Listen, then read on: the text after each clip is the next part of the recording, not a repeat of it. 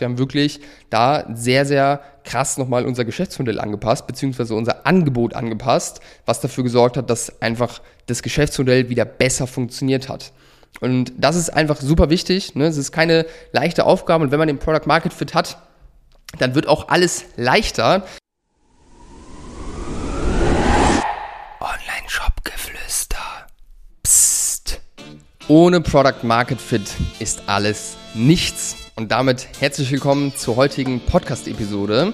Und heute soll es genau um dieses Thema gehen, um den Product Market Fit. Das heißt, kurz gesagt, es geht darum, wie sehr ist dein Produkt nachgefragt vom Markt. Das ist eigentlich das, was der Product Market Fit aussagt. Ist dein Angebot nachgefragt? Gibt es einen Markt für dein Produkt?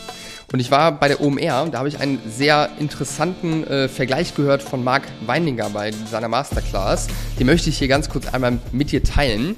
Und zwar hat er zwei Szenarien beschrieben. Szenario Nummer eins, du hast ein richtig geiles Creative. Ist mega geil produziert, trifft den Nerv der Zielgruppe 10 von 10 und du hast aber keinen guten Product Market Fit. Das ist Szenario 1. Szenario 2, du hast einen Product Market Fit, und dein Creative ist eher so mäßig produziert. Ist jetzt keine gute Produktion, nicht eine mega Qualität, nicht einfach einfach kein richtig gutes Creative. Was denkst du, in welchem Szenario wird das Creative besser funktionieren?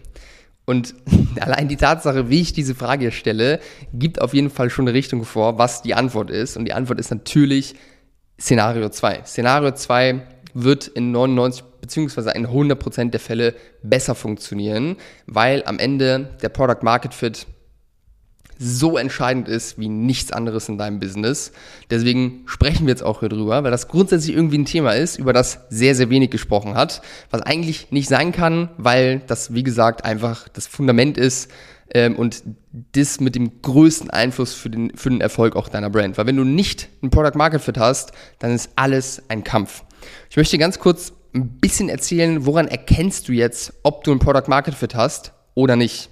Sind, zum einen sind es organische Weiterempfehlungen. Siehst du, dass dein Produkt weiterempfohlen wird? Ja, die, wenn du jetzt gerade irgendwo noch am Anfang stehst, noch nicht jetzt tausende Kunden hast oder so, ähm, sondern erstmal ein paar hundert oder einfach ein paar Dutzend Kunden, wenn du jetzt hier schon siehst, dass dein Produkt überhaupt gar nicht weiterempfohlen wird, niemand darüber spricht, keine Neukunden von selbst in Anführungszeichen zu dir kommen, dann ist das auf jeden Fall schon mal ein Hinweis darauf, dass dein Product Market Fit noch nicht zu 100% gegeben ist, weil wenn der da ist, dann sprechen Leute über dein Produkt. Das war bei uns bei Brös beispielsweise auch so, als wir den Product Market Fit hatten, da haben Leute uns weiterempfohlen, wie blöd, ohne dass wir die gefragt haben. Die haben einfach über uns gesprochen, mit Nachbarn, mit Freunden, mit Familie, über Social Media.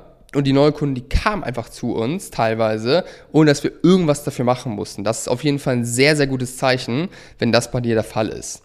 Zweite Sache ist, wächst deine Kundenbasis, beziehungsweise wie viel Aufwand beziehungsweise Kampf ist es für dich, neue Kunden zu gewinnen wenn du jetzt schon super viel Marketing gemacht hast und da auch wirklich gute Arbeit gemacht hast, ja, das heißt wirklich gutes Budget verwendet hast, vernünftig ähm, Kampagnen aufgesetzt hast, vernünftiges Zielgruppenverständnis hast, etc., alles was da halt dazugehört und du siehst, dass die Ergebnisse eher mäßig beziehungsweise schlecht sind, dann ist das auf jeden Fall ein Zeichen dafür, dass der Product Market Fit nicht so zu 100% gegeben ist und da auf jeden Fall noch ein bisschen Arbeit vor dir liegt. Außerdem kannst du sehen, so wenn du jetzt viele Interessenten hast, also Leute, die irgendwie sich äh, mit der E-Mail bei dir eintragen in den Newsletter oder für irgendein Angebot, ähm, und dann wenig von diesen Interessenten wirklich auch zu Kunden werden, das ist auf jeden Fall auch ein Zeichen dafür, dass der Product Market Fit noch nicht gegeben ist. Und was auch noch eine Sache ist, die auf jeden Fall ein bisschen Hinweis auch darauf gibt, äh, wie es um dein Product Market Fit steht, ist das Thema PR und Medieninteresse. Wenn du einen Product Market Fit hast, dann kann es häufig mal passieren, dass einfach Medien Interesse haben, mit dir zu sprechen, über dich zu berichten. Das war bei uns beispielsweise auch der Fall, dass NDR und Dutzende Zeitungen einfach immer wieder auf uns zukamen. Ich glaube, NDR war jetzt schon dreimal bei uns und irgendwo über uns berichten wollten, weil einfach da ein Interesse da war. Ja? Das heißt, da war eine Nachfrage auch von Medienseite da. Und ja, ich, ich möchte einfach nur mit auf den Weg geben, dass auch das Hauptlearning jetzt aus dieser Folge, sie geht ja auch nicht mega lang, weil es ist am Ende relativ simpel mit dem Product Market Fit. Wenn du jetzt noch am Anfang stehst mit deinem Shop, mit deinen Produkten, das heißt jetzt noch nicht 10.000 Bestellungen oder sowas in deinem Shop hattest, dann musst du offen und flexibel sein in deinem Mindset, dein Geschäftsmodell, deine Produkte, dein Auftreten vielleicht nochmal anzupassen und vielleicht auch nochmal komplett auf links zu drehen und das vielleicht sogar mehrfach zu machen. Wir haben das bei Brös auch gemacht. Wir haben auch häufig wirklich sehr krass geändert, was wir machen, beziehungsweise wie wir die Dinge machen. Und bei uns war beispielsweise ein Game Changer, als wir angefangen haben, unser Produkt im Abo anzubieten, in einem flexiblen Abo, weil das genau das Pro oder die, die, die Lösung für das Problem war, was wir die ganze Zeit vorher hatten, was einfach für uns das Zeichen dafür war, dass wir den Product Market Fit noch nicht gefunden hatten. Also Abos waren bei uns auf jeden Fall eine Sache, die sehr, sehr viel verändert haben. Das heißt, wir haben wirklich da sehr, sehr krass nochmal unser Geschäftsmodell angepasst, beziehungsweise unser Angebot angepasst, was dafür gesorgt hat, dass einfach das Geschäftsmodell wieder besser funktioniert hat.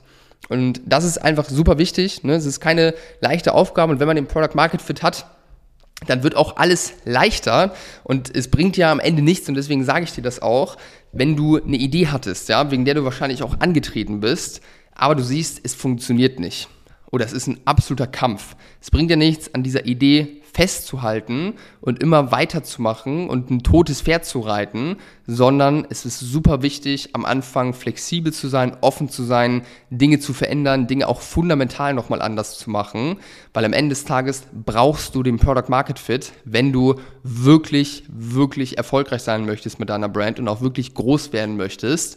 deswegen bitte, bitte, bitte sei offen, sei flexibel und sei auch ehrlich zu dir selbst, wenn du siehst aus den kleinen äh, Impulsen, die ich dir jetzt gerade mitgegeben habe, dass dein Product Market Fit vielleicht noch nicht gegeben ist, da Dinge zu verändern und Dinge anzupassen.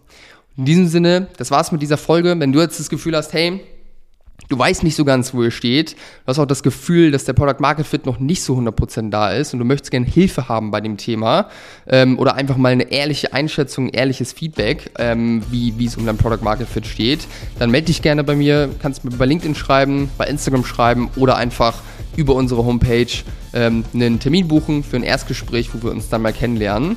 Freue mich auf jeden Fall drauf, dich kennenzulernen, wenn du Hilfe haben möchtest. Und ähm, ja, ansonsten danke dir, dass du bis jetzt zugehört hast. Und wie immer freue ich mich über positive Be Bewertungen. Und ansonsten bis zum nächsten Mal.